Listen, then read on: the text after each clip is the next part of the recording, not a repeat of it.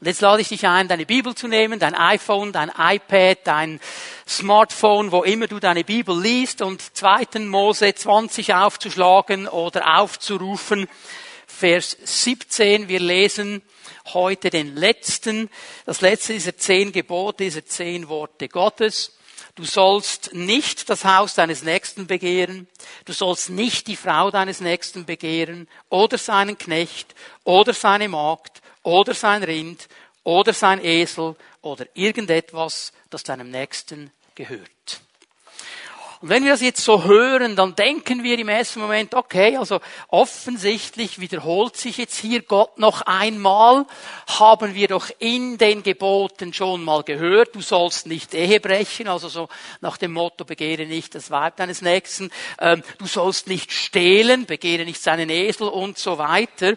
Aber es gibt hier einen ganz, ganz wichtigen Unterschied, auf den ich euch hinweisen möchte und den wir gut verstehen müssen. Der Unterschied ist dieses kleine Wort, dieser kleine Begriff begehren. Begehren. Du sollst nicht begehren. Und dieses Wort, das hier gebraucht wird, bedeutet an etwas Gefallen finden. An etwas so sehr Gefallen finden, dass man es begehrt. Und zwar nicht in einer gesunden Art und Weise, sondern man kann das eigentlich nur als Gier beschreiben, dass man richtig gierig ist danach, dass man irgendwie sagt, ich brauche das unbedingt. Es ist mehr als nur ein Wunsch. Es ist mehr dieser Ausdruck, wenn ich das nicht bekomme, hat mein Leben keinen Sinn mehr. Wenn ich das nicht habe, ich verlange sehnsüchtig danach, dann wird mein Leben nicht mehr ein fröhliches Leben sein. Ich will das unbedingt. Das ist ganz massive Haltung hier. Es ist eine innere Haltung des Herzens, die angesprochen wird. Es ist diese Haltung, diese Ausrichtung, die etwas für sich beansprucht, etwas für sich einfordert, was beim anderen gesehen worden ist, im eigenen Leben aber nicht vorhanden ist. Also ich habe das gesehen bei meinem Nachbarn und das will ich. Und ich stelle mich auf den Standpunkt, ich habe ein Recht darauf, dass ich das bekomme.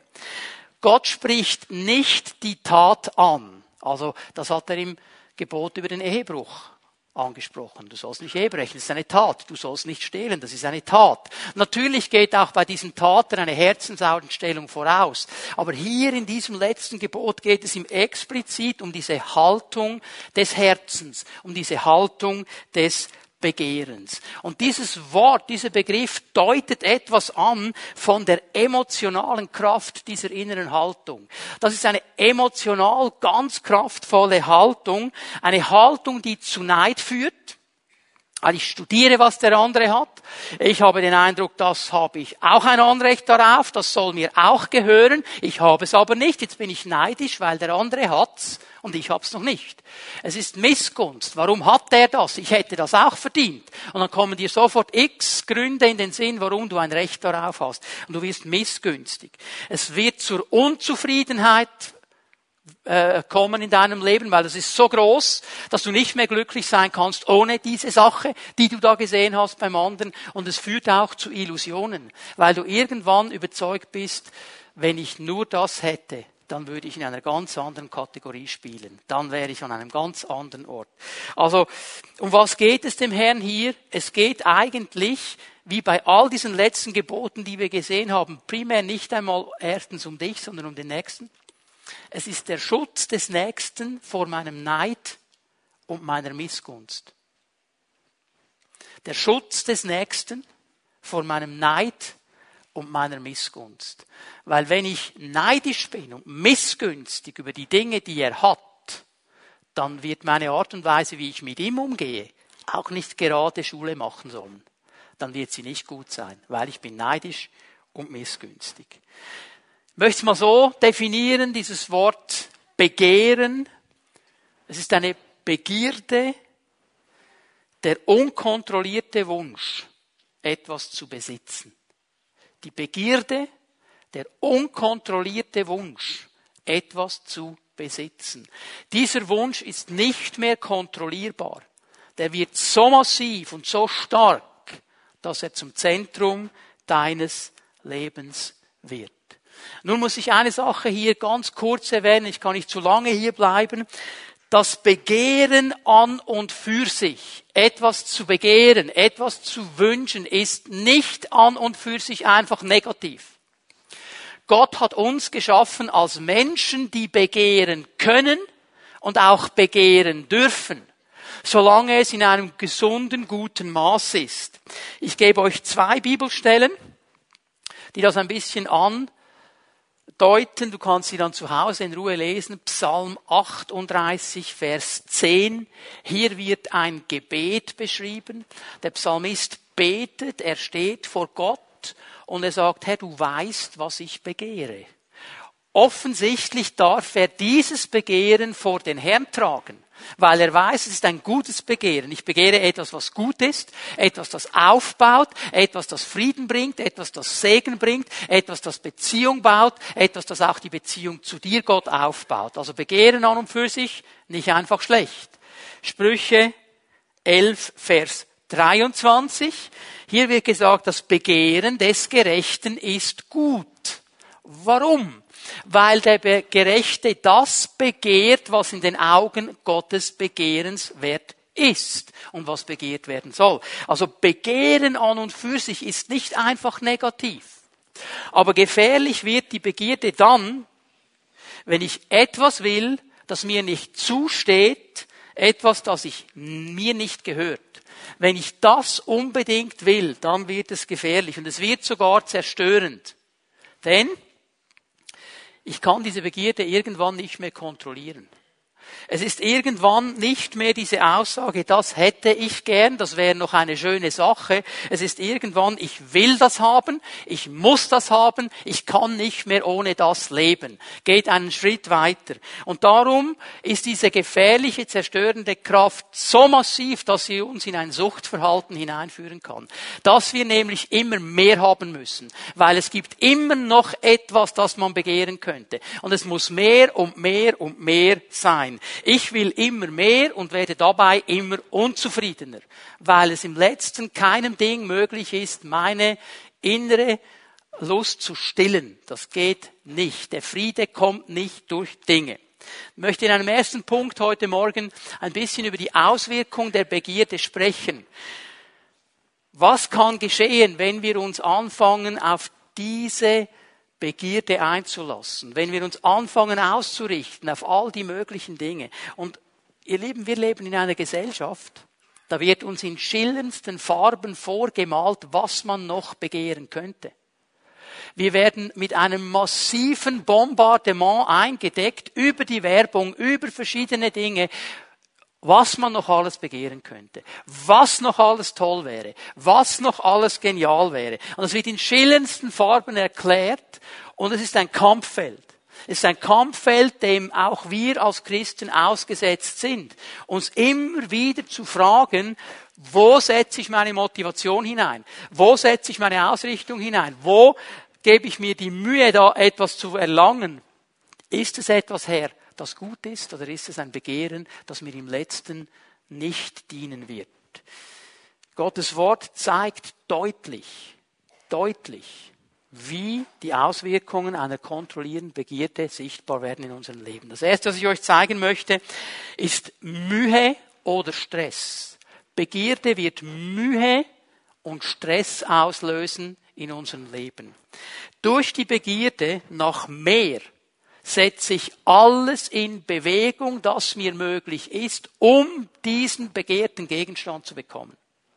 Ich merke, wenn ich das will, dann muss ich irgendetwas dafür tun. Und ich fange an, danach zu streben, mich auszurichten und alles, was ich an Kraft habe, in diese eine Sache hinein zu investieren. Ich möchte hier an Ehepaare, an Eltern vor allem mal das Wort richten, weil ich merke, wie gerade Eltern, Ehepaare hier unter einem ganz enormen Druck stehen, auch unter einem Druck der Gesellschaft, die dir sagt, was alles möglich sein sollte für deine Kinder, was alles richtig wäre, wenn du eine erfolgreiche Familie bist. Heute ist es normal in der Schweiz, dass man zweimal im Jahr in die Ferien geht. Und übrigens, Ferien beginnen immer nur dann, wenn man die Schweizer Grenze verlässt. Das ist der Druck, den viele Familien haben, weil alle machen ja das. Alle fliegen ja irgendwohin in die Ferien. Alle haben das. Unsere Kinder, die sind nach Hause gekommen, so vierte, fünfte Klasse. Papi, wir müssen ein Handy haben. Alle haben eins. Habe ich gesagt, nein, glaube ich nicht. Das stimmt nicht. Es gibt sicher einige, die eins haben, aber alle haben es ganz sicher nicht. Und das kann unter Druck setzen. Es kann unter Druck setzen, weil die Kinder sollen es ja besser haben, als wir es hatten. Die Kinder sollen es ja genießen können. Die Kinder sollen ja gut aufwachsen. Und dann nimmt man halt noch einen Feierabendjob an und macht Überstunden und rackert sich ab und irgendwann ist man im Hamsterrad. Und man rennt und rennt und rennt und rennt, um diese Dinge zu erlangen, von denen wir denken, wir müssten sie haben, und wir werden sie nie erreichen. Und es löst nur Stress aus. Und es löst nur Druck aus. Und wir haben nicht mehr die Zeit, um in die Ehe zu investieren. Wir haben nicht mehr die Zeit, um Familienleben zu leben, weil wir dauernd irgendwo im Hamsterrad drehen müssen, um uns diese Dinge zu ermöglichen. Der Druck der Gesellschaft die so massiv auf Eltern kommt. Unsere Kinder müssen eine höhere Schule besuchen. Sie müssen mindestens studieren, sonst werden sie nie etwas. Hast du Gott gefragt? Hast du Gott gefragt, ob dein Kind studieren soll?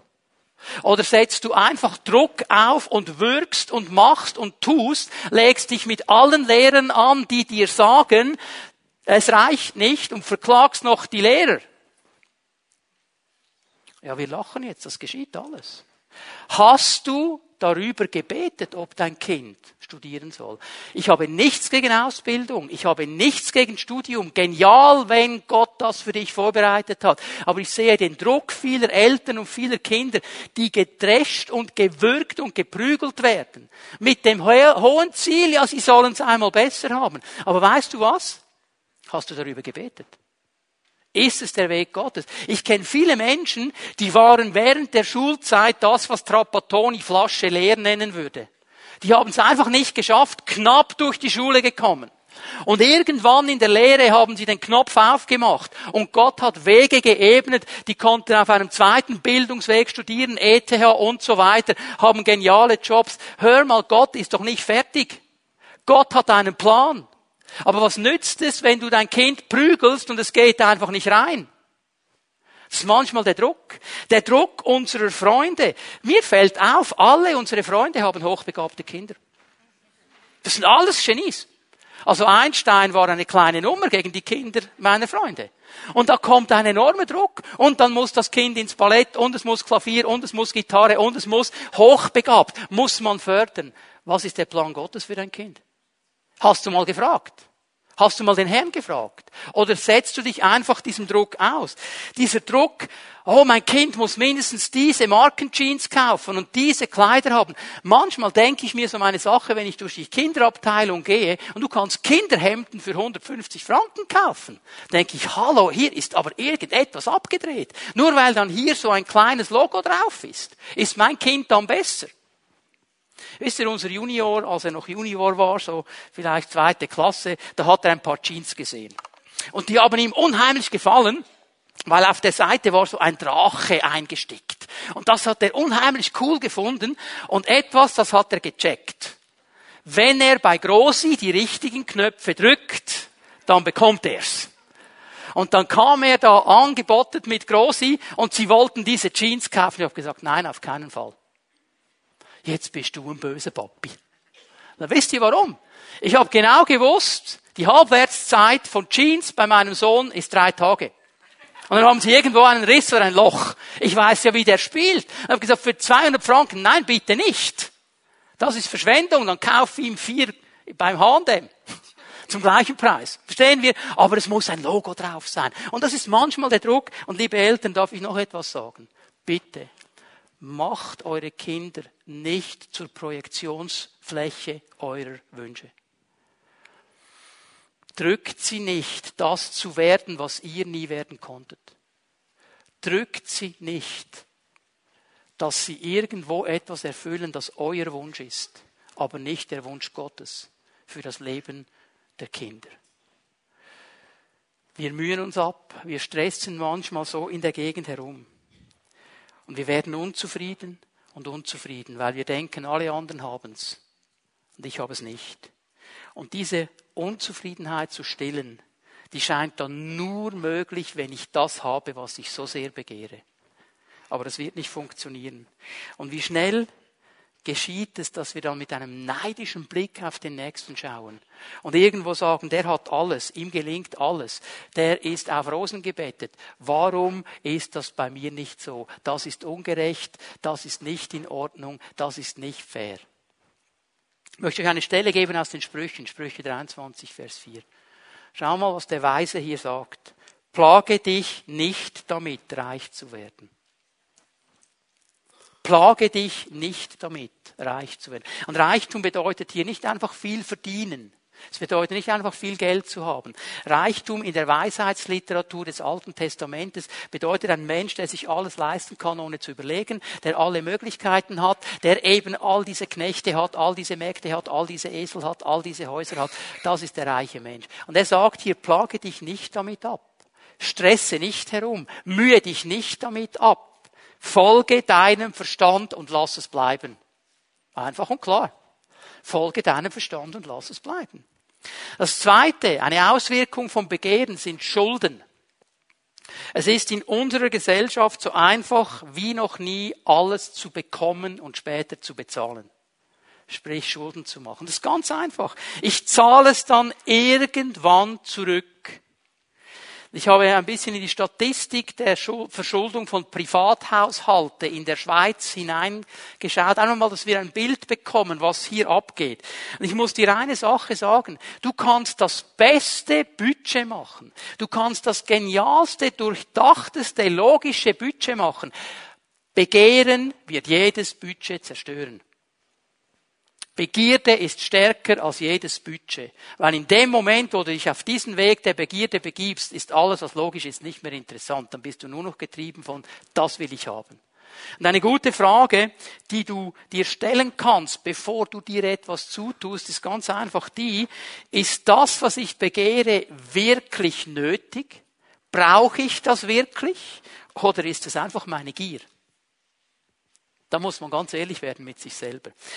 40 Prozent der Bevölkerung in der Schweiz, ist fast die Hälfte, 40 Prozent der Bevölkerung in der Schweiz lebt in einem Haushalt mit mindestens einer Art von Verschuldung. Ich spreche nicht von Hypothekarschulden. Das ist jetzt Kleinkredite, das ist Konsumkredite, das ist das Nichtbezahlen von Rechnungen, das ist das Nichtbezahlen von Kreditkartenrechnungen. Wenn eine nicht mehr funktioniert, dann nimmst du die zweite Kreditkarte, weil da haben wir schon lange die dritte, um die zweite zu bezahlen. Okay? 40 Prozent. 7,7 Prozent der Schweizer leben in einem Haushalt, wo es drei solcher Schulden gibt. Also Kleinkredit, Rechnung nicht bezahlt und Kreditkartenabrechnung nicht bezahlt. Zum Beispiel. Steuerschulden, die Steuern nicht bezahlen. Bei den 18 bis 24-Jährigen in der Schweiz sind es circa 15 Prozent, die Schulden haben bei den Steuern. Bei den 25 bis 49-Jährigen sind es 12 Prozent, die Schulden haben bei den Steuern. Bei den 50 bis 64-Jährigen sind es 10 Prozent, die Schulden haben bei den Steuern. Bei den 65-Jährigen und Älteren sind es noch 4 Prozent. Also jetzt merken wir hier, das geht quer durch die Generationen hindurch. Und es ist heute normal geworden. Einfach weil man Dinge will. Und man will sie jetzt. Man will nicht warten. Es muss schnell gehen. Zahlen kann ich irgendwann. Ich möchte euch eine Stelle aus dem Prediger geben. Prediger 5, Vers 9. Wer das Geld liebt, wird des Geldes nicht satt. Vers 10 dann, mehrt sich das Gut, so mehren sich die, die es verzehren. Was geht es hier? Je mehr ich habe, desto mehr Ansprüche und Erwartungen werden an mich gestellt. Desto mehr Ansprüche und Erwartungen sind da, die mir mithelfen wollen, das, was ich habe, aufzubrauchen. Und welchen Gewinn hat der Besitzer außer dem Zusehen? Er kann gar nicht viel machen. Ein dritter Bereich ist der Bereich der Sorgen. Der Bereich der Sorgen. Prediger 5, Vers 11, wir lesen da mal weiter. Süß ist der Schlaf des Arbeiters, ob er wenig oder viel zu essen hat. Doch die Sättigung des Reichen lässt ihn nicht schlafen. Und hier im Zusammenhang mit Sättigung ist nicht gemeint, dass er zu viel gegessen hat und darum nicht schlafen kann.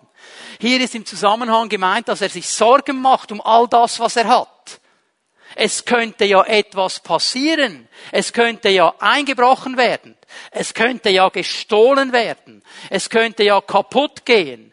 Es könnte ja irgendwas damit gesehen. Ich muss es ja unterhalten, ich muss mich ja dafür sorgen, ich muss es ja gut versichern und ich drehe dauernd um diese Dinge herum. Wie kann ich das schützen? Wie kann das irgendwie gehen? Und ich fange mir an, Sorgen zu machen. Schau mal, wenn du nichts hast, musst du dir keine großen Sorgen machen, dass jemand einbricht.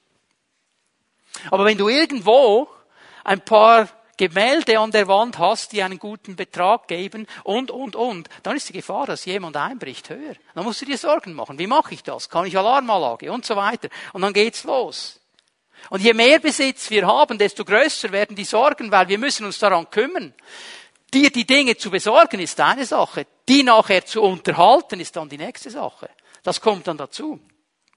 Und ich bin auf etwas Interessantes gestoßen diese Woche in der Betriebswirtschaftslehre und in den Sozialwissenschaften unterscheidet man zwei Kategorien von Arbeiten.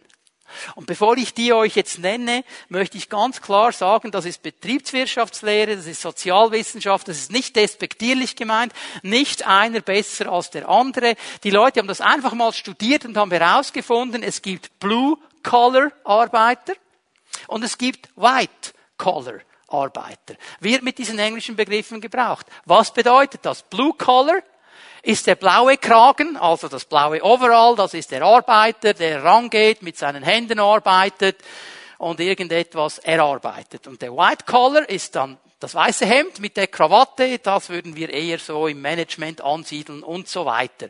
Jetzt hat man etwas Interessantes herausgefunden. Der Blue Collar Arbeiter, der kommt nach einem strengen Arbeitstag nach Hause stellt den Fernseher an, öffnet eine Flasche Bier, nimmt seine Frau in den Arm, geht irgendwann ins Bett, weil er so müde ist von der täglichen Arbeit und schläft. Der White-Collar-Arbeiter, der nimmt eine Aktenmappe voller Arbeit mit nach Hause. All die Dokumente, all die Arbeiten, die er noch nicht fertig hat. Und er macht zu Hause weiter. Und er brütet über diese Dinge bis spät in die Nacht. Er ist frustriert über die vielen Probleme, die er nicht lösen kann, die er aber lösen sollte. Er geht dann irgendwann unruhig ins Bett und schläft so einigermaßen durch, bis er am nächsten Tag wieder ins Hamsterrad steigt. Wisst ihr, was man herausgefunden hat? Schlaflosigkeit nimmt bei steigendem Einkommen zu. Ist eine wissenschaftliche Studie. Schlaflosigkeit nimmt bei steigendem Einkommen zu. Warum? Weil man sich Sorgen macht um all die Dinge, die man hat und die muss man ja dann auch erhalten. Die ersten drei Auswirkungen, nur die ersten drei schon, Mühe, Schulden, Sorgen, die führen dann zur vierten. Das ist wie eine Spirale nach unten. Und der vierte habe ich hier mal Konflikt genannt. Jakobus 4, Vers 1 nimmt diesen Gedankengang auf lese es mal aus der Basisbibel vor hier. Woher kommen all die Streitigkeiten und Kämpfe unter euch? Das Wort Kämpfe im Griechischen ist das Wort Wettbewerb. Männer, wir sind Wettbewerbstiere. Wir leben in einem konstanten Wettbewerb. Und wenn der Nachbar das kann, dann muss ich das mindestens auch können. Und dann kommt sofort dieser Wettbewerbskampf. Und ich schaue, was der hat und ich muss das besser machen, weil ich muss ja meinem Mann stehen. Und ich will ja jemand sein. Wettbewerb. Woher kommen die Streitigkeiten und diese Wettbewerbe unter euch? Doch wohl aus eurem Streben nach Genuss. Hier wird das Wort Hedomai gebraucht im Griechischen. Wir leiten das Wort Hedonismus, Genusssucht davon ab weil wir diese Dinge wollen. Und das ist es, was in euren Gliedern die Kriegslust weckt. Das macht mobil in euch. Konflikt kommt durch den Wunsch nach immer mehr weil ich werde dann alles investieren nach diesem immer mehr. Ich werde alles hineinlegen, dieses Ding zu bekommen. Liegt in der Natur der Sache. Ich will etwas, was der andere hat, ich aber noch nicht, aber ich will's. Konflikt wird kommen. Und darum ist Gott so klar in dieser Sache. Und alles zusammengenommen führt zu diesem fünften Punkt Unzufriedenheit. Unzufriedenheit. Noch einmal Prediger 5, Vers 9. Wer das Geld liebt, wird des Geldes nicht satt. Es wird dich nicht befriedigen, es wird dich nicht satt machen, es wird dich nicht zufrieden machen. Dinge können für eine begrenzte Zeit ein gewisses Glücksgefühl auslösen. Könnt ihr euch erinnern an ein Weihnachtsgeschenk, das ihr euch toll gewünscht habt und endlich war es da? Und dann habt ihr es ausgepackt am Heiligabend unter dem Weihnachtsbaum. Boah, die Carrera-Rennbahn oder was ihr euch, ich weiß nicht, was ihr euch gewünscht habt. Dann war es endlich da und dann hast du das Gefühl gehabt, boah, es ist wirklich Weihnachten. Es ist so genial. Jetzt ist mein Leben komplett. Und nach zwei Wochen war es langweilig. Weil Geschenke, Dinge verlieren irgendwann ihren Glanz. Sie verlieren irgendwann ihren Glanz. Sie werden dich nicht für ewig glücklich machen. Und dann muss das nächste kommen und dann muss das nächste da sein. Nach dieser nächsten kurzen Zeit muss ich wieder etwas haben. Ist euch aufgefallen, dass es jedes Jahr neue Wintermode, neue Frühlingsmode, neue Sommermode und neue Herbstmode gibt. Mit anderen Worten, einmal im Jahr kannst du all deine Kleider nehmen, auf den Misthaufen werfen und neue kaufen, sonst bist du nicht in. Das wird impliziert. Das wird impliziert. Aber das ist jetzt in, das ist out. Wenn du so kommst, bist du nicht mehr in, dann bist du out. Und dann sind wir immer zufrieden, wenn wir es nicht haben. Wir möchten ja alle in sein. Aber dieser Besitz, diese äußeren Dinge, die machen uns nicht zufrieden. Sie machen uns nicht glücklich. Jetzt möchte ich euch die wichtigste Bibelstelle für heute Morgen geben. Philipper 4. Ab Vers 11 bis und mit Vers 13 werden wir gleich lesen. Bevor ich sie lese, möchte ich euch zeigen, in welcher Situation diese Aussage gemacht worden ist. Paulus sitzt in einem Gefängnis. Und er sitzt in einem Gefängnis der damaligen Zeit. Also die Gefängnisse heute sind Ferienlager verglichen mit dem, was er hier erlebt hat. Massive Sache. Und die Philipper, die das gehört haben, dass Paulus im Gefängnis ist, die haben ihm eine Gabe geschickt. Ob es Geld war, ob es zu essen war, weiß man nicht ganz genau. Sie haben ihm eine Gabe geschickt. Und er bedankt sich mit diesem Brief dafür. Und jetzt sagt er Folgendes. Ich sage das nicht etwa wegen der Entbehrungen, die ich zu ertragen habe oder hatte, denn ich habe gelernt, in jeder Lebenslage zufrieden zu sein. Unterstreich das in deiner Bibel.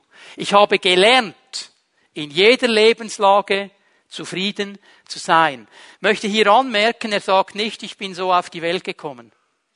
Ich musste das lernen. Aber ich habe es gelernt. Ich habe es gelernt, in jeder Lebenslage zufrieden zu sein. Ich weiß, was es heißt, sich einschränken zu müssen. Ich weiß, wie es ist, wenn alles im Überfluss zur Verfügung steht. Mit allem bin ich voll und ganz vertraut, satt zu sein und zu hungern, Überfluss zu haben und Entbehrung zu ertragen. Paulus sagt, ich kenne das alles. Ich kenne Momente in meinem Leben, da habe ich Hunger gelitten. Ich kenne Momente in meinem Leben, da hatte ich im Überfluss zu essen. Ich bin in beiden Situationen zufrieden. Mit anderen Worten, es sind nicht die äußeren Umstände, die mich zufrieden machen. Es muss etwas anderes sein. Und ich sage dir, was der Schlüssel ist. Ist Vers 13. Nichts ist mir unmöglich, weil der, der bei mir ist, mich stark macht. Wir zitieren diese Bibelstelle gern und wir zitieren sie in den allermöglichsten Zusammenhängen. Paulus zitiert sie in diesem Zusammenhang. Ich habe gelernt, in jeder Situation zufrieden zu sein. Warum? Weil ich weiß, Jesus, der mich stark macht, ist immer bei mir. Ob ich viel zu essen habe, ob ich wenig zu essen habe. Ob ich alles habe, ob ich nichts habe. Ich habe meinen Jesus. Und er ist bei mir. Und darum kann ich in jeder Situation stark sein. Das ist der fundamentale Schlüssel, den wir verstehen müssen. Das beste Mittel gegen Begierde ist Zufriedenheit. Das ist das beste Mittel. Und ich muss euch ehrlich bekennen, ich bin von Natur aus kein zufriedener Mensch. Ich bin nicht zufrieden. Schaut mich nicht so fromm an, ihr alle auch nicht. Wir alle sind tendenziell unzufrieden, weil wir immer noch etwas möchten, weil wir immer noch etwas haben. Wir müssen und dürfen lernen, zufrieden zu werden, weil das wird eine Ruhe in unsere Leben hineinbringen. Ich möchte in einem zweiten Teil meiner Botschaft ein bisschen etwas dazu sagen. Denkt daran, Paulus hat gesagt, ich musste das lernen, aber jetzt bin ich in jeder Situation zufrieden. Wie kann ich lernen, ein zufriedener Mensch zu sein? Wie kann ich das lernen? Gibt es da in der Bibel Anhaltspunkte? Gibt es Hilfe? Es gibt gewisse Hilfen, die möchte ich dir gerne zeigen. Mindestens die, die ich herausgefunden habe. Das allerallererste und wichtigste, hör auf, dich mit anderen zu vergleichen. Hör auf, dich mit anderen zu vergleichen. Wenn du zufrieden werden willst, hör auf, dich mit anderen zu vergleichen. Aber hier die Stelle aus 2. Korinther 10, Vers 12. Wir haben schon ab und zu mal über dieses Thema des Vergleichens gesprochen hier in einem Gottesdienst. Ich erwähne das nur ganz kurz. Ganz am Ende dieses Verses 12, 2. Korinther 10, sagt Paulus, Leute, die sich miteinander vergleichen, sind Leute ohne Verstand. Kommt hier knallhart. Die haben keinen Verstand, die vergleichen sich miteinander. Weil Vergleichen führt immer zu Begehren. Es fällt mir auf, wir sehen, was der andere hat. Wir sehen, was wir nicht haben und wir wollen, was der andere hat. Also fange ich an zu begehren. Wir vergleichen uns immer mit den Leuten, die die Dinge besser können als ich. Und dann werden wir frustriert und unzufrieden. Der andere hat was. Ich habe es nicht. Und ich muss dir eine Sache ganz klar machen. Wir alle Egal wie fromm wir sind, egal wie viel wir Bibel lesen, egal wie lange wir mit dem Herrn unterwegs sind, wir sind einer Gleichheitsideologie aufgesessen, die die Bibel nicht kennt. Wir haben den Eindruck, jeder muss in jeder Situation, in jedem Moment gleich behandelt werden. Er hat das gleiche Recht auf alles. Wenn der das hat, dann habe ich auch ein Recht darauf. Darf ich auch haben. Lieben, ich muss euch enttäuschen, das ist nicht biblische Lehre, ist Kommunismus. Das ist nicht biblische Lehre. Hör mal, ich nehme nur mal, ich nehme nur mal die drei ersten Könige Israels.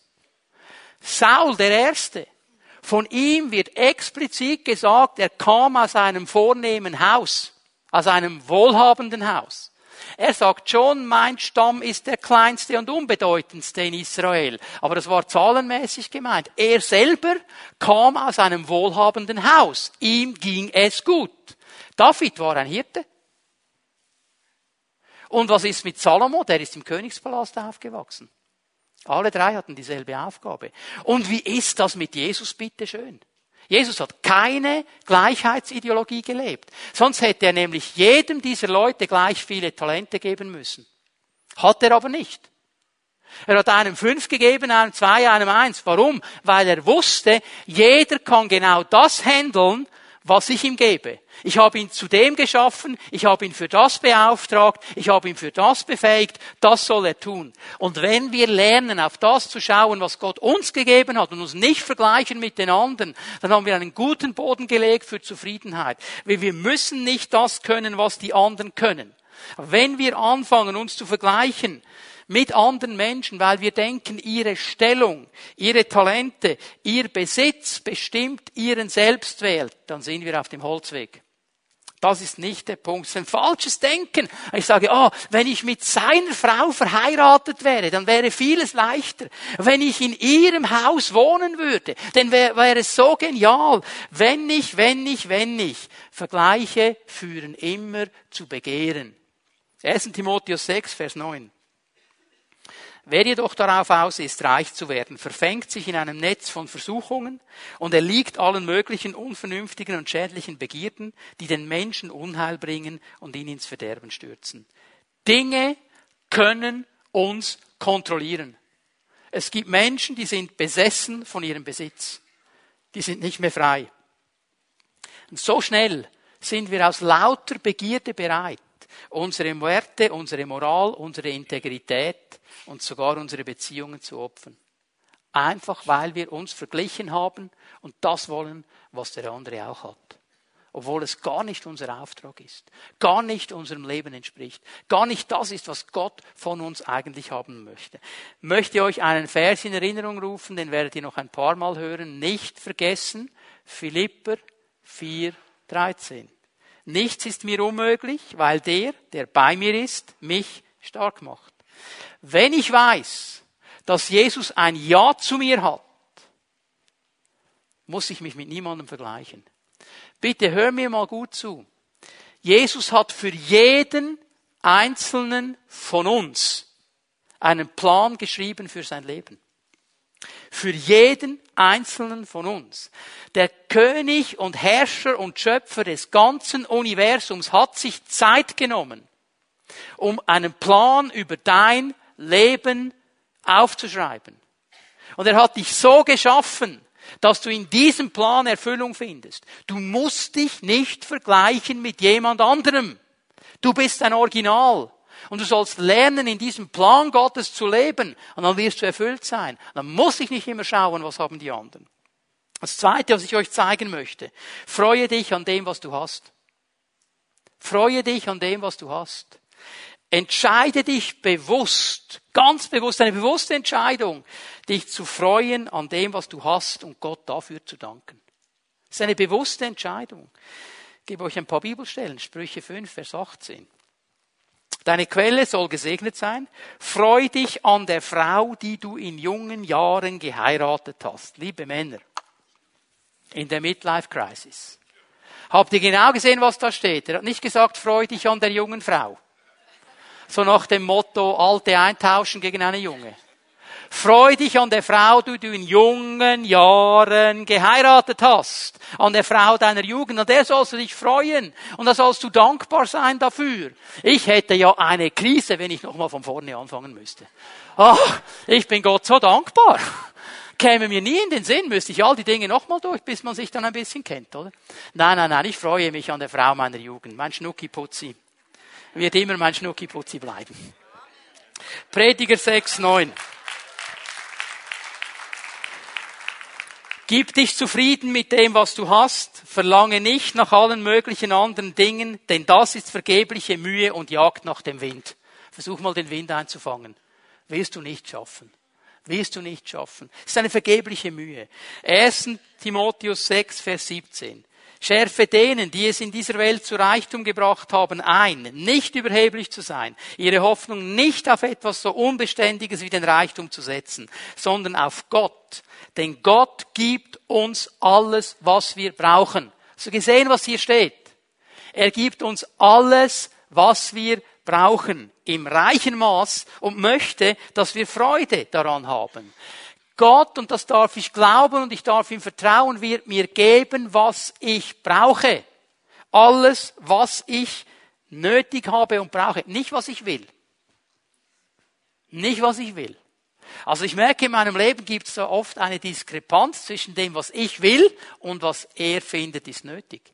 Aber er wird mir all das geben, was ich wirklich brauche. Denk noch einmal daran, er ist der, der mein Leben gemacht hat, der mich gemacht hat, der einen Plan für mein Leben gemacht hat. Er weiß, was es braucht. So oft sind wir gefangen in einem Wenn-Dann-Denken. Wenn ich das hätte, dann wäre mein Leben anders. Wenn ich diesen Besitz hätte, dann wäre mein Leben anders. Wenn ich diesen Job hätte, dann wäre mein Leben anders. Aber Glück und Zufriedenheit ist nicht alles zu bekommen, was ich begehre, sondern mich an dem zu freuen, was ich habe. Nicht vergessen, Philipper 4,13. Nichts ist mir unmöglich, weil der, der bei mir ist, mich stark macht. Wenn ich weiß, dass Jesus mir vergeben hat, mir meine ganze Schuld vergeben hat, wenn ich weiß, dass er mich befreit hat, dass er mich erlöst hat, dass er mich frei gemacht hat von jeder Bindung, mir ein neues Leben geschenkt hat, dann kann ich nichts anderes, als mich über die Erlösung zu freuen und dankbar zu sein. Und das müssen wir neu lernen. Wir sind so materialistisch geworden, dass wir uns nicht mehr an der Erlösung freuen. Nur noch an das habe ich nicht, das habe ich wir müssen neu lernen, uns zu freuen an der Erlösung. In Jesus hat uns Gott alles gegeben. Dritter Punkt, dritte Sache, wenn du lernen willst, zufrieden zu sein, und das scheint im ersten Moment jetzt gar nicht zusammenzupassen, fang an, anderen zu dienen. Fang an, anderen zu dienen. 1. Petrus 4, Vers 10. Jeder soll dem anderen mit der Gabe dienen, die er von Gott bekommen hat. Wenn ihr das tut, erweist ihr euch als gute Verwalter der Gnade, die Gott uns in so vielfältiger Weise schenkt. Schau, wenn wir ganz ehrlich werden, dann müssen wir doch alle sagen, Gott hat uns mit so vielem gesegnet. Wenn du nur mal über die letzten zwei Jahre in deinem Leben nachdenkst, was hat Gott alles an Segen hineingelegt? Wo ist er dir begegnet? Wo hat er Segen ausgegossen? Wo hat er dich beschenkt? Wir alle haben so viel Grund zu sagen, Herr, danke, wir sind mit so vielem gesegnet. Aber schau, das Prinzip Gottes ist immer dasselbe. Es hat begonnen mit Abraham, du kannst es nachlesen im ersten Mose im zwölften Kapitel, und es ist bis heute Prinzip Gottes. Gott sagt zu Abraham, ich habe dich gesegnet und ich werde dich segnen. Und ich habe dich gesegnet und werde dich segnen, damit du ein Segen bist.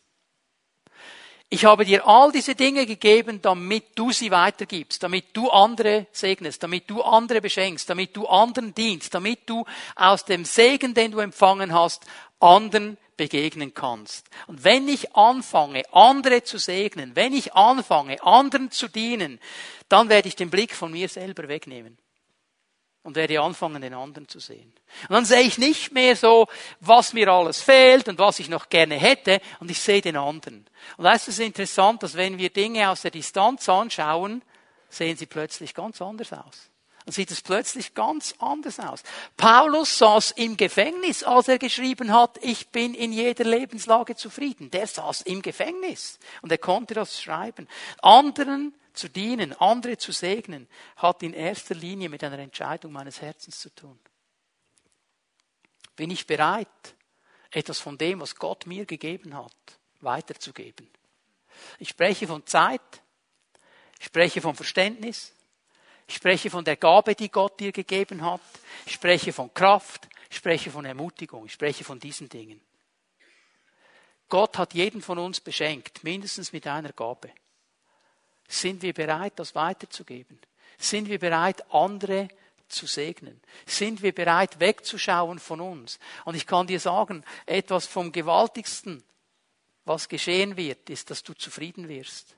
Wenn wir anderen dienen, ist ein hohes Maß an Zufriedenheit da drin. Ist ein hohes Maß an innerer Erfüllung da drin. Und jeder von uns hat eine Gabe bekommen. Hier ist die Bibel so klar. Sie ist so klar.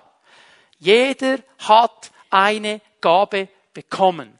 Aber was nützt es dir, liebe Schwester, wenn du ein Collier hast für 500.000 Franken, das so genial funkelt und klimpert und weiß ich was, dass du es nie anziehst aus Angst, du würdest es irgendwo verlieren und immer im Tresor hast. Was nützt es dir da drin? Was nützt es dir, wenn du eine absolut coole Sportkarre hast, aber nie mit ihr rausfährst, weil es könnte eine Beule geben? Was machst du in der Garage? Pff, was machst du damit? Wisst ihr was? Viele Christen gehen genauso um mit ihrer Gabe. Sie schließen sie im Tresor ein. Oh, die muss ich noch ein bisschen beweihräuchern. Oh, ich muss sie noch ein bisschen pflegen. Oh, ich muss noch, ich muss noch. Sie haben tausend Gründe, nicht zu dienen. Mach den Tresor auf und fang an zu dienen und du wirst zufrieden werden. Du wirst zufrieden werden. Es wird dir helfen. Nicht vergessen, welche Bibelstelle? Philipper 4,13. Nichts ist mir unmöglich, weil der, der bei mir ist, mich stark macht. Wenn ich einen Moment darüber nachdenke, was Jesus aus Liebe für mich getan hat, wie er mir gedient hat, wie er alles gegeben hat für mich, ich kann nichts anderes als dem anderen auch dienen. Aus Dankbarkeit. Aus Dankbarkeit. Und das vierte, was ich euch zeigen möchte, konzentriere dich auf Dinge, die Bestand haben. Konzentriere dich auf Dinge, die Bestand haben. 2. Korinther 4,18. Wir richten unseren Blick, sagt Paulus, nämlich auf das, was wir sehen. Nicht auf das, was wir sehen, sondern auf das, was jetzt noch unsichtbar ist. Das Sichtbare ist vergänglich, das Unsichtbare ist ewig. Alles, was wir sehen. Alles, was wir sehen. Alles, was wir so sehr begehren wird vergehen. Es wird auseinanderfallen, der Rost wird es zerfressen, es funktioniert irgendwann nicht mehr, es zerfällt, Materie zerfällt, es wird alles zerfallen. Hier ist die Bibel glasklar. Ich kann mich erinnern, ähm, ich habe irgendwann als Kind, ich weiß nicht, ob das ähm, mit einem oder mit zwei Jahren war, habe ich einen Teddy bekommen. Und der Teddy, das war mein bester Freund neben meinen Freunden äh, nebendran, aber Teddy, der war immer bei mir. Und der wurde, ich weiß nicht, wie viele Male geflickt. und gewiffelt und mit Patches überklebt, ist überall auseinandergefallen, ist wieder der Kopf abgefallen, dann ist wieder der Arm aufgegangen, der Stroh rausgekommen und das Ding hat gestunken. Das war schon so alt. Aber wehe, wenn jemand meinen Teddy angefasst hat. Und dann wollten sie mir meinen Teddy wegnehmen und wegwerfen. Ich war etwa neun. Ich habe gemeint, die Welt geht unter. Ich wollte nicht wahrhaben, dass Teddy zerfällt. Weil er war mein Freund. Und ich lebe immer noch, auch wenn es Teddy schon lange nicht mehr gibt. Stehen wir? So geht es uns manchmal, dass wir uns so sehr an etwas Dingliches binden, dass wir denken, oh, das ist mein ganzer Lebensinhalt. Aber hör mal, wir sollen uns konzentrieren auf die Dinge, die ewigen Bestand haben. Was ist das? Meine Beziehung zu Gott? Meine Beziehung zu Geschwistern, zu anderen Menschen? Die Werte, die Gott mir gegeben hat? Die Freiheit? Das sind ewige Werte. Auf die kann ich mich konzentrieren. Wenn ich anfange, nur noch die Dinge dieser Welt zu begehren, dann wird es meine Vision, die ich von Gott habe, trüben. Dann wird er nicht mehr wichtig sein, sondern nur noch das, was ich vor der Nase sehe. wir müssen lernen, von Gott her all diese Dinge zu sehen. Übrigens, Gott hat nichts dagegen, wenn wir das Leben genießen. Er hat nichts dagegen. Aber wenn das Leben uns besitzt, im Sinne von, dass wir nur noch diesen Dingen nachrennen, dann ist er nicht mehr einverstanden. Genieße, was er dir gibt, ohne schlechtes Gewissen, aber sehe immer ihn als den wichtigsten, den es überhaupt gibt. Wir vergessen, dass es im Leben viel mehr geht als um Dinge. Es geht um viel mehr als Besitz. Es geht um viel mehr als Status. Also, jetzt kommt dann wieder die Bikini-Zeit. Und dann kommt wieder die Bikini-Diätzeit. Und wisst ihr, was mir auffällt? Immer dann so äh, Frühling, Sommer kommen dann all diese Zeitschriften mit der neuesten Diät, wie man eben dann wieder ins Bikini reinpasst, oder? Für die, die Bikinis tragen. Wisst ihr, was mir auffällt, ist, dass fast jede zweite Diät ist eine Promi-Diät. Also irgendein Promi hat diese Diät erfolgreich gemacht. Und das ist irgendwie wie das Gütesiegel. Und dann schaue ich mir diese Promis manchmal an und die stehen da wie ein Gerüst im Wind. So dünn, dass es nicht mehr schön ist. So will ich doch nicht werden. Das ist doch nicht mehr gesund. Und wir denken, ja, wenn der Promi das gemacht hat, dann mache ich das auch, dann werde ich auch wie der Promi. Dann bist du ganz frustriert, dass du nicht in der Zeitung kommst. Warum um alles in der Welt muss Forbes und Cash und wie die alle heißen, die Liste mit den 500 reichsten Menschen der Welt publizieren? Was interessieren mich die? Die interessieren mich doch nicht. Die sollen doch mit ihrem Geld glücklich werden von mir aus. Wird zwar nicht funktionieren. Was interessieren mich die? Aber das wird gelesen. Boah, der hat so viel. Und weißt was impliziert wird? Boah, wenn ich das hätte, was der hat, dann hätte ich auch den Status und den Wert. Das wird dir keinen Wert geben. Es wird dir keinen Wert geben. Jesus eine Geschichte erzählt in Lukas 12 von einem Bauern, der eine gewaltige Ernte eingefahren hat. Gott hat ihn gesegnet. Und er hat gesagt, ich habe so viel eingefahren. Ich muss mir drei neue Scheinen bauen, mindestens. Und dann werde ich da alles reintun und dann werde ich's genießen. Und Jesus sagt, es ist ein törichter Mensch. Es ist ein törichter Mensch. Er hat nur für sich selber geschaut. Es kommt ihm nicht einmal in den Sinn, mit diesem großen Segen Gottes etwas für andere zu tun. Nur an sich hat er gedacht. Schau dir mal die Geschichte an und streich mal so alle persönlichen Fürwörter in dieser Geschichte an. Ich, mich, mir. Und plötzlich wird die ganze Geschichte rot. Das war sein Problem. Und Jesus sagt im Zusammenhang, in Lukas 12, 15, der Wert des Menschen kommt eben nicht aus diesen Dingen. Er kommt nicht aus diesen Dingen. Das Leben eines Menschen hängt nicht von seinem Wohlstand ab. Dass er wertvoll ist, dass er Wert hat, hängt nicht vom Reichtum ab und vom Wohlstand. Jesus ist am Kreuz für uns gestorben.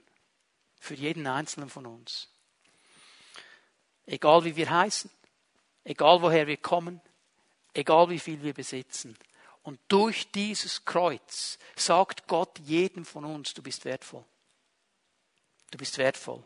Das hat nichts zu tun mit meinem Bankkonto. Das hat nichts zu tun mit dem Auto, das ich fahre. Das hat nichts zu tun mit dem Beruf, den ich habe. Nicht mit der Frau, die ich geheiratet habe. Nicht mit den Kindern. Das hat nichts zu tun mit dem Haus, in dem ich wohne. Es hat nur zu tun mit dem Kreuz. Amen. Das macht mich wertvoll. Und darum kann Paulus sagen, in jeder Situation bin ich zufrieden. Denn dieses Kreuz, die Kraft dieses Kreuzes, dieser Jesus ist bei mir. Mein Besitz wird mich nicht zu einem zufriedenen Menschen machen. Nie. Und zu verstehen, dass Gott mich ruft. Zu verstehen, dass er einen Plan hat für mein Leben. Ihm zu dienen, das wird mich zu einem zufriedenen Menschen machen. Das wird mich zufrieden machen. Und wenn ich verstanden habe, dass es nicht das ist, was der andere hat, nicht seine Frau, nicht sein Haus, nicht sein Job, nicht sein Geld, nicht sein Auto, nicht sein gar nichts, sondern dass es immer diese Annahme, diese Liebe Gottes ist, die mein Leben wertvoll macht, dann werde ich ein zufriedener Mensch sein. Ich möchte dich heute zu einer Entscheidung aufrufen. Entscheide dich, einen klaren Schritt, einen ersten Schritt in diese Richtung zu gehen heute Morgen. Einen Schritt in Richtung Zufriedenheit. Wie geht das? Werde dankbar gegenüber Gott. Werde dankbar. Und wenn es nur eine Sache ist, wenn du sagst, Herr, ich bin dir dankbar, dass ich heute Morgen aufstehen konnte. Nur schon diese Sache. Denn wenn Gott nicht wollte, wärst du nicht aufgestanden. Und ein Ja zu haben für deine Umstände. Zu sagen, Herr, das ist so. Jawohl. Du bist da drin. Bring deine Unzufriedenheit. Bring dein, deine Begierde. Bring dein Gefühl, ich komme zu kurz zum Kreuz. Du schockierst den Herrn nicht. Du darfst ihm sagen, Herr, hm, ich bin unzufrieden, das hätte ich so gerne, aber ich gebe es jetzt dir. Herr, ich habe das Gefühl, ich komme zu kurz, alle anderen werden gesegnet, nur ich nicht. Aber ich gebe es jetzt dir. Ich bin ja eigentlich gesegnet. Das wird die Ausrichtung ändern, das wird die Vision ändern. Bitte ihn, dass er dir die kleinen Dinge des Lebens zeigt, die so klein sind, dass du sie schon vergessen hast, die aber das Leben lebenswert machen. Wie viele Menschen gibt es, die haben alles, was du dir vielleicht in deinen kühnsten Träumen vorstellst. Die wohnen an einem genialen Ort. Die haben alle Möglichkeiten der Welt. Und sie sind zutiefst einsam. Du hast eine Familie. Du hast einen Ehepartner. Du hast Kinder. Du hast ein Gegenüber. Weißt du, wie dankbar kannst du sein? Du hast Freunde, Du hast Geschwister in der Gemeinde. Weißt du, wie dankbar kannst du sein? Weißt du, wie dankbar können wir sein für diese Dinge? Aber die scheinen uns so klein und so normal, dass wir gar nicht mehr dankbar sind. Wie kann ich zufrieden werden, wenn ich anderen diene?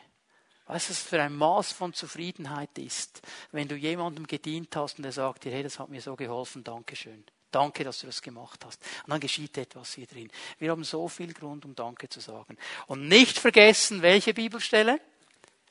Philipper 4,13. Nichts ist mir unmöglich, weil der, der bei mir ist, mich stark macht. Wenn ich weiß, dass Jesus mir alles schenkt, das hat ewigen Bestand, dann werde ich mich nicht nur auf vergängliche Dinge konzentrieren. Dann werde ich anfangen, die Dinge zu sehen, die ihm wichtig sind. Lasst uns zufriedene Menschen werden. Das ist eine Herausforderung, aber es ist ein Segen. Können wir aufstehen miteinander? Die Lobpreiser werden noch einmal nach vorne kommen. Und wir wollen einen Moment in die Stille vor Gott gehen. Können wir einen Moment einfach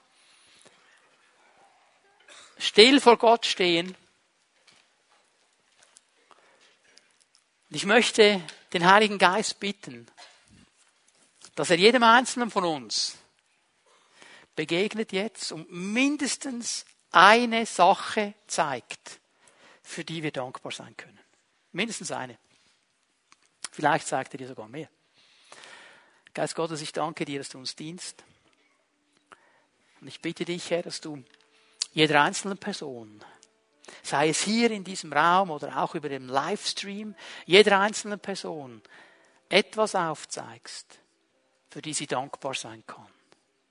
Herr, dass wir neu in diese Dankbarkeit hineinkommen, in diese Zufriedenheit über deine Erlösung, über das Kreuz, über den Segen, den du ausgegossen hast in unsere Herzen.